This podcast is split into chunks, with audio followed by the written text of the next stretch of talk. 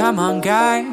I promise be alright. Be okay. Your eyes are tired. But keep them open cause you wouldn't want to miss a thing. Si hay algo que es inevitable evadir, es el tema de que dentro de la industria del entretenimiento existen figuras que hayan sido señaladas por haber cometido algún acto tachable y criticable. En otras palabras, estamos hablando por supuesto de la cancelación. Y esto ha llegado a todo tipo de,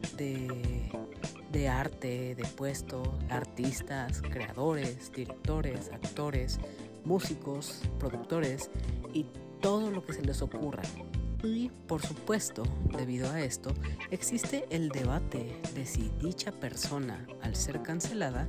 deba dejarse de consumir y aunque este temita tenga mucho de qué hablarse porque hay bastantes personas, este, bastante, bastantes figuras que han sido canceladas, pues no es como tal el tema principal en el que se va a hablar en este episodio. Esta introducción acerca de la cancelación tenía que darse porque la película de la que vamos a hablar el día de hoy es precisamente de una de esas figuras que han sido canceladas. Pero antes de decir de quién y cuál es la película de la que vamos a hablar hoy, déjenme darles la bienvenida a la opinión de Helado, un podcast sobre cine, series, anime, videojuegos y todo lo relacionado al medio del entretenimiento. Dicho todo esto, pues no perdamos ya más el tiempo y ahora sí paso a hablarles sobre la película de Midnight in Paris, que con todo y cancelación es una, de, es una película de uno de mis directores favoritos y se trata de Woody Allen. Así que sin más perder el tiempo y ya hablando un poco acerca de este director un tanto criticado e incluso ya cancelado, pues vamos a hablar de esta película.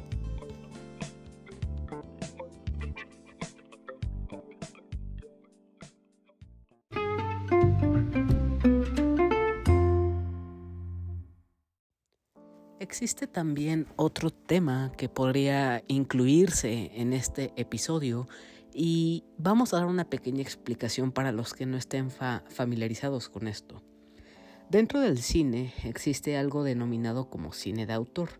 Esto puede aplicar para otras artes también, pero hablemos solo del cine y enfoquémonos en eso. Y pues cine de autor se refiere a aquellas películas que ya tienen un estilo súper marcado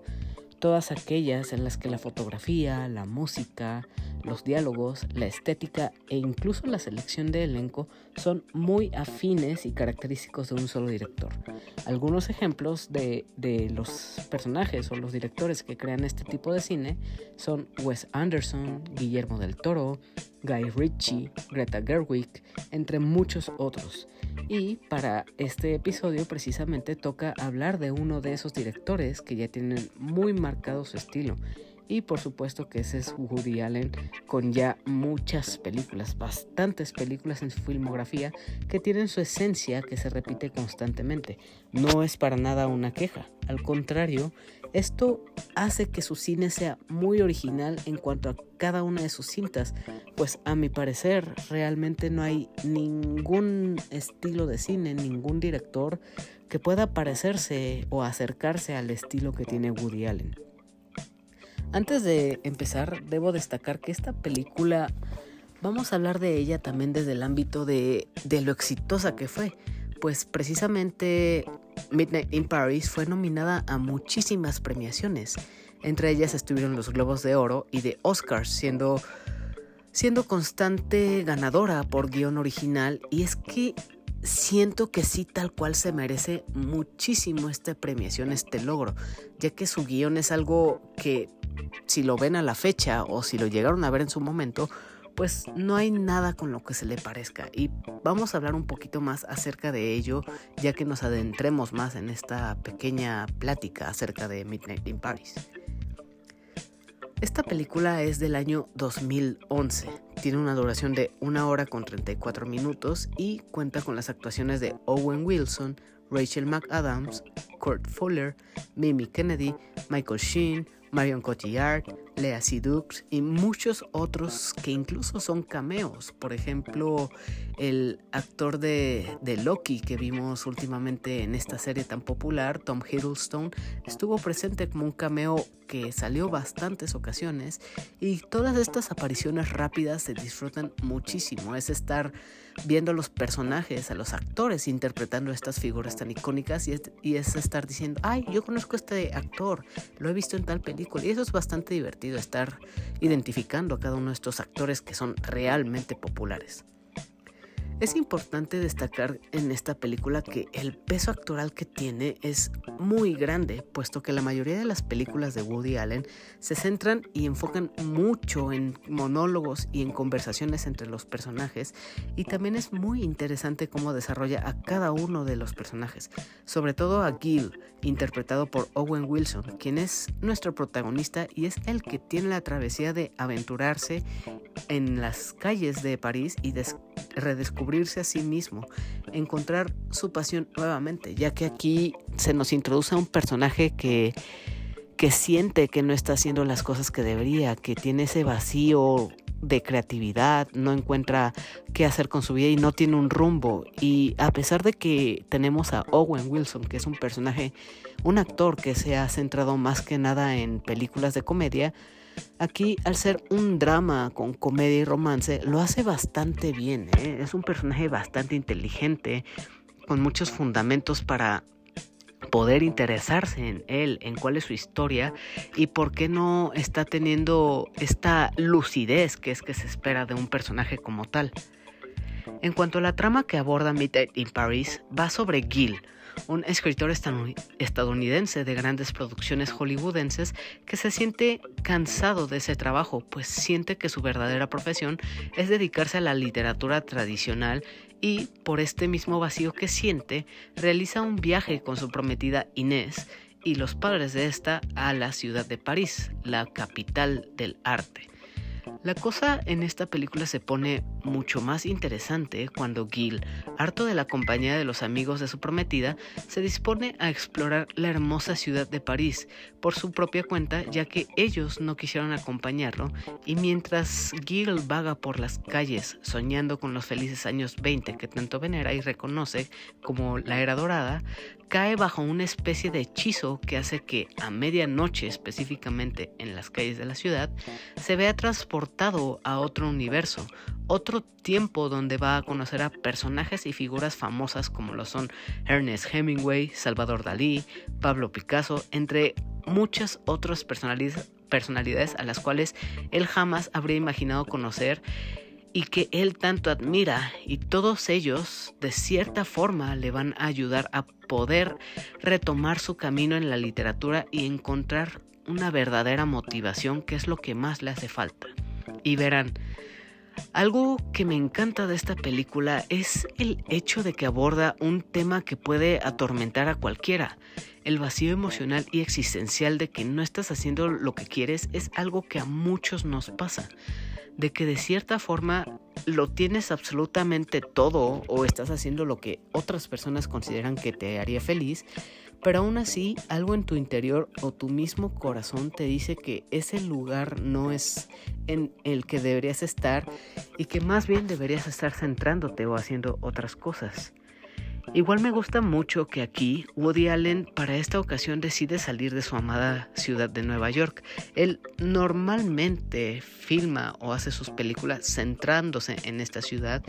y para esta ocasión pues decide filmar en las preciosas calles de París. Y esto de corazón y sinceramente puedo decirles que es toda una joya. Cada encuadre que aparece en esta película, cada escena parece sacado de una pintura. Incluso desde el inicio, esta película inicia con una secuencia de varias tomas de la ciudad y eso es parte del encanto que tiene esta película. Esta cinta en lo que más se enfoca es glorificar el arte y creo que a través de, toda la fotografía y como el hecho de que la misma ciudad de París es un personaje más o es alguien que algo que entra en escena con un gran peso logra expresar esta valorización del arte, este amor hacia el arte a la perfección. También por eso mismo, Medianoche en París se podría decir que es un homenaje a la misma ciudad de París, al mismo arte y también a romantizar las largas caminatas bajo la lluvia en las calles de la ciudad. Y esto es algo que nos lo expresa el personaje de Gil todo el tiempo, cómo se va paseando, cómo se expresa acerca de las cosas que le gustan y del mismo arte. También por otra parte me fascina muchísimo la combinación de género que convergen en esta película. Esta es una comedia con ciencia ficción por los viajes en el tiempo y que también involucra unos tintes de romance vamos a hablar un poco acerca de la cuestión de ciencia ficción. Y es que el tema de ciencia ficción siento que aquí en Medianoche en París lo aborda súper bien por el simple hecho de respetar la teoría de si un ser viaja al pasado y altera lo mínimo en esta situación, pues el futuro puede cambiar completamente, verse, se ve alterado y cómo tanto futuro como pasado están ligados estrechamente en el que cualquier cambio o cualquier situación que sea distinta afectará completamente al otro. Se ven involucrados de una manera muy importante. En cuanto a la comedia y romance, aquí en esta película pues sigue la misma fórmula y estilo de Woody Allen aborda una relación fracturada que está a punto de terminar, en la que la pareja está interesada en alguien más y pues prácticamente existe la infidelidad. Pero esto no está ahí solo porque sí, más bien es muy evidente que tanto Gil como Inés no comparten los mismos gustos e ideales. Son personas muy diferentes y que gustan de otras cosas, no comparten las mismas emociones ni los mismos gustos y por esto mismo pues la película muestra el interés de Inés con otra persona que es Paul y también de Gil con Adriana que es a una chica de, que conoce en los años 20 y de la cual se enamora. Dicho esto, pues Gil e Inés es muy obvio que no se aman y como con todo lo demás, pues Gil se, se, miente a sí mismo diciéndose que está y que está haciendo lo que debe, aunque pues muy en el fondo él sabe que, que no es así, que no está contento con su vida y mucho menos con su relación. Otra cosa que maneja muy bien Midnight in Paris y en la que se centra muchísimo es en la nostalgia. Pensar que el tiempo en el que vivimos no es bueno y que constantemente pensamos e imaginamos que el pasado fue muchísimo mejor. Se centra en el hecho de que no nos gusta nuestra actualidad y nos parece que el presente es algo insatisfactorio, ya que la vida que tenemos es insatisfactoria y aburrida. Y esto es algo que pasa constantemente. Extrañamos años pasados, este, o algunas otras eras a las que nos hubiera gustado experimentar, pues constantemente estamos idealizando de manera errónea años que a nosotros no nos pertenecen o nos corresponden, años en los que no vivimos y que pensando en las en, en, estas eras, pues sentimos que las condiciones de vida eran mejores, pero no es así. Y esto pues precisamente lo vemos a través de Gil, quien piensa que los años 20 fueron los mejores años de la existencia de la vida humana y a su vez pues Adriana, quien es alguien que pertenece precisamente a los años 20, ella piensa que la Belle Époque es más bien la mejor época que le pudo pasar a la humanidad. Y esto es recurrente también en la actualidad, se puede aplicar a nuestra vida personal que consideramos que alguna otra época pues habría sido mejor para nosotros, pero sinceramente esto es algo falso. Todo esto al final nos pone a reflexionar y a pensar sobre ese cansancio y hartazgo que tenemos, pero más bien realmente desconocemos o, o no apreciamos todo eso que tenemos enfrente decidimos ignorar la realidad y preferimos fantasear con otra época y cómo actuaríamos en esos años. Provocando que en la actualidad simplemente seamos espectadores de nuestra, de nuestra propia vida y no, no seamos quienes toman las riendas de ellas, de ella o de lo que está pasando. O sea, simplemente estamos pasando por nuestros años esperando que, que mejoren por sí mismos o ensoñando alguna otra época, pero realmente nunca estamos haciendo nada para buscar nuestra verdadera motivación. Pero creo que al final ese es el mensaje que te quiere dar esta película. Que si estás haciendo algo a lo que te sientes ajeno o piensas que no estás donde quieres y debes buscar una forma para retomar tu propio camino y también vincularte con personas que sean afines a ti sea una solución para que puedas encontrar lo que realmente quieres relacionarte con personas que, te entiendan y que no contradigan lo que eres o que haces, y de esta forma también llegar a la felicidad que necesitas para encontrar inspiración y satisfacción con tu presente. Así que con todo esto dicho, creo que creo que puedo parar ya con esta opinión hablé un poco sobre la historia, sobre el mensaje que te quiere dar esta película y un poco acerca de mi interpretación de lo que te quiere decir esta película. Pero antes de ya cerrar este episodio con todo lo que se ha dicho, pues pasaremos a la siguiente sección con los últimos comentarios y una despedida después de esta tradicional cortinilla. Así que, pues, más adelante regresamos. Así que, volvemos.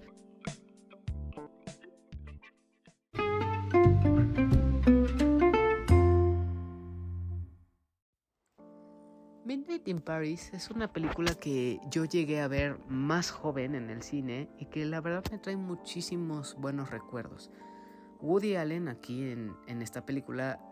logra recrear una muy buena ensoñación de la ciudad de París y de la glorificación del pasado y también viendo esta película nuevamente me hizo reafirmar precisamente lo que pensaba y quedar con la certeza de que esta es una gran película y que me gustaría muchísimo recomendarles. Así que si después de escuchar todo esto y ustedes desean ver también esta película, Debo recordarles o debo decirles más bien que esta película se encuentra disponible en la plataforma de HBO Max, así que si más adelante deciden ver esta película que sinceramente les recomiendo muchísimo, también les agradecería que pudieran decirme qué les ha parecido y si les gustó tanto como a mí esta película. Esto, por supuesto que pueden hacerlo a través de redes sociales donde pueden seguir este podcast en Twitter como arroba opinión de helado, así como tal se escucha. Aquí también podrán encontrar en este podcast, en esta cuenta de Twitter más bien, algunas notas de actualidad en el medio del entretenimiento, si hay algún nuevo póster, algún nuevo trailer, algún crossover con alguna, con alguna otra franquicia y pues todas estas novedades que se van, que se van llegando que van llegando semana a semana en, redes sociales. También, pues aquí mismo en esta cuenta pueden encontrar todas las novedades en cuanto al podcast. A mí personalmente también pueden seguirme como arroba elatito, donde también pueden interactuar más personalmente conmigo, hacer sugerencias acerca del podcast, algunas sugerencias sobre películas de las cuales pueda hablar o también ver este, recomendaciones y conversar también sobre cualquier otra cosa. Los enlaces a ambas cuentas de Twitter pueden encontrarlo en la descripción de este podcast para que no haya pierde o tengan la confusión de cómo encontrar tanto el podcast como mi cuenta personal. También les recuerdo que todos los episodios y contenido que tiene este podcast lo pueden encontrar en distintas plataformas de audio como lo son Apple Podcast, Spotify, Anchor, Pocket Cast y Google Podcast. Sigan la opinión de lado en cualquiera de estas plataformas y así tendrán más de 70 episodios a los cuales cada lunes y cada viernes se añaden nuevos episodios, así que realmente tienen contenido de sobra para poder escuchar acerca de cine, de series, anime e incluso videojuegos de vez en cuando. Sin más ahora sí que añadir, les agradezco muchísimo su tiempo y el hecho de que hayan reproducido este episodio. Me despido de ustedes y espero tenerlos aquí en los siguientes episodios. Hasta la próxima.